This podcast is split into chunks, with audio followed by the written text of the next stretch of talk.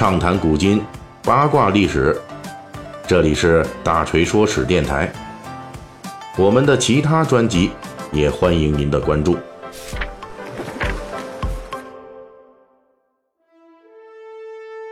今天大锤要说的是九十年前发生的一个人类医学史上的传奇故事。九十年前的一九二八年九月，在当时的英国伦敦圣玛丽医院附属医药中心，细菌学家弗莱明在实验室工作时，无意中发现自己之前犯了一个小错误。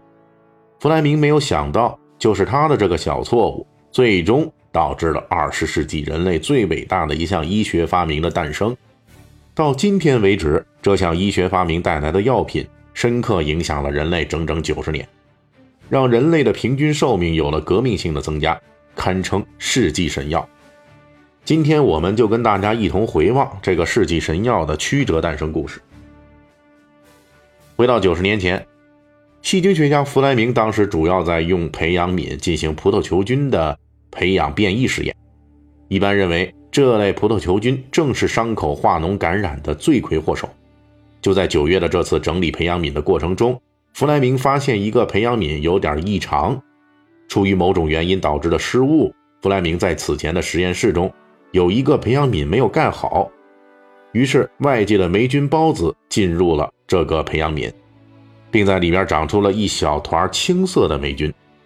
如果弗莱明当时很随意地清洗这个发霉的培养皿，那么人类就可能与二十世纪最伟大的医学发明之一彻底的擦肩而过了。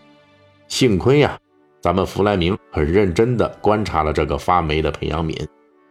在培养皿中，那团黑色的霉菌周围，原来的葡萄球菌竟然都消失了，而青色霉菌以外的位置上长的这个葡萄球菌，那它的生长依然很旺盛。也就是说，弗莱明培养的葡萄球菌被这种青色霉菌所携带的某种杀菌素给干掉了。弗莱明立即意识到。这种青色霉菌具有强大的杀菌作用和药用价值，他立即开始培养这种新发现的霉菌。随后，弗莱明把这种提纯出来的杀菌物质取名叫做盘尼西林。这个名字取自于1911年前辈霉菌学家对青霉属霉菌的发现。弗莱明为这种杀菌物质取的这个名字，后来有一个让全世界更熟悉的名字——青霉素。青霉素的诞生，弗莱明在纷乱的实验中能够保持着极为敏锐的观察力，这是第一功臣。但是，具有敏锐的观察能力，对于青霉素的诞生来说还远远不够。一九二九年，弗莱明在英国实验病理学杂志上发表了自己关于青霉素的发现，同时，他也展开了对青霉素的提纯工作。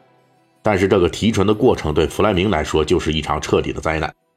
如果说青霉培养是比较困难，那么从青霉中提取出青霉素就是困难的 n 次方。由于弗莱明提纯出来的绿叶中青霉素含量太低，导致其生产和储存都面临着不可克服的困难。在当时，没有人能够预测到这种看起来无法提纯、无法生产、无法保存的东西，最后能成为世纪神药，在未来拯救数以亿计的人类生命。作为青霉素暗淡前景的一种直接反应，在当时弗莱明的青霉素报告会上，大部分人都是睡着的，那还醒着的不超过十个人。弗莱明不是没有坚持过，实际上呢，他自筹资金坚持研究青霉素，一直到1932年，实在是坚持不下去了，弗莱明选择了放弃，转而去研究当时看起来更有使用价值的药物磺胺，在未来。将点亮人类前进方向的青霉素，就这样被搁置在实验室里，这一放就是八年。作为拯救人类的神药，青霉素在八年后被人提起的原因是非常具有讽刺意味的。这是因为第二次世界大战爆发了，伴随着这一场毁灭一切的战争，各国对于能够救治战争伤员、治疗传染病的强力药物的兴趣瞬间提到了顶点，青霉素的春天要来了。在各国急需战争药品的情况下，牛津大学两位研究者弗洛里和钱恩开始重新探索强力杀菌物质。他们查到了1929年弗莱明发表的那一篇青霉素论文，1939年，弗洛里和钱恩决定采用新的化学手段来提取青霉素，牛津大学也为此投入人力物力。在弗莱明发现青霉素十二年后，青霉素终于等来了他的真正的发明人。1940年，青霉素的动物实验和临床试验都成功了。牛津大学建立了一个小型工厂，来小批量生产青霉素。当时已经六十岁的弗莱明，在看到相关报告之后，登门感谢这两位对青霉素的诞生发挥了临门一脚作用的年轻人。青霉素正式诞生之后，当时深陷不列颠空战的英伦三岛，在纳粹的威胁下显得岌岌可危。为了保证青霉素的大规模生产，青霉素。被带到了反法西斯盟国之一的美国。青霉素的效用有多强？它的临床应用中，把肺炎病人的死亡率从过去的百分之十八一次性降到了百分之一，就是这样给力。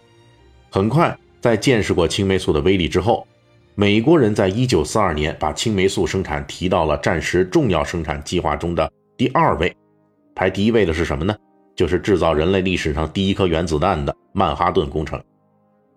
在这样的强力推动之下，青霉素的培养工艺和规模生产难题都被硬生生砸开了。一九四二年中旬，美国的青霉素存储量只够十几个病人使用的，但是到了一九四五年，青霉素的年产量已经可以保证七百万病人的治疗。一九四五年，诺贝尔生理学或医学奖确定颁发给。对青霉素来说具有决定性意义的三个人：发现者，同时又没有坚持到底的弗莱明，以及借鉴前人发现最终守得云开的弗洛里和钱恩。弗莱明在获奖之后的演讲中这样说道：“我要告诉各位，青霉素的发现源自于一个偶然的实验观察。我唯一的功绩在于我在当时没有忽略掉这项观察。”作为世纪神药，青霉素不仅拯救了成千上万人的生命，而且促使人们开启了抗生素的研究与应用。在青霉素诞生之后，链霉素、氯霉素、金霉素、土霉素、红霉素等等抗生素相继问世，人类在战胜感染性疾病方面终于取得了里程碑式的进展。当然了，时至今日，包括青霉素在内的抗生素的滥用问题，以及青霉素过敏问题和耐药性问题等等。仍旧是人类在医学进步中必须直面并解决的问题，但是青霉素的历史贡献是毋庸置疑的，仍旧值得我们在青霉素问世后的九十年后再次重温它的世纪传奇。好，特别感谢本周打赏的听友们，毛达君、草莓酱猫和钢铁加菲 Daniel 等等，谢谢你们。本期大锤就跟您聊到这儿。喜欢听，您可以给我打个赏。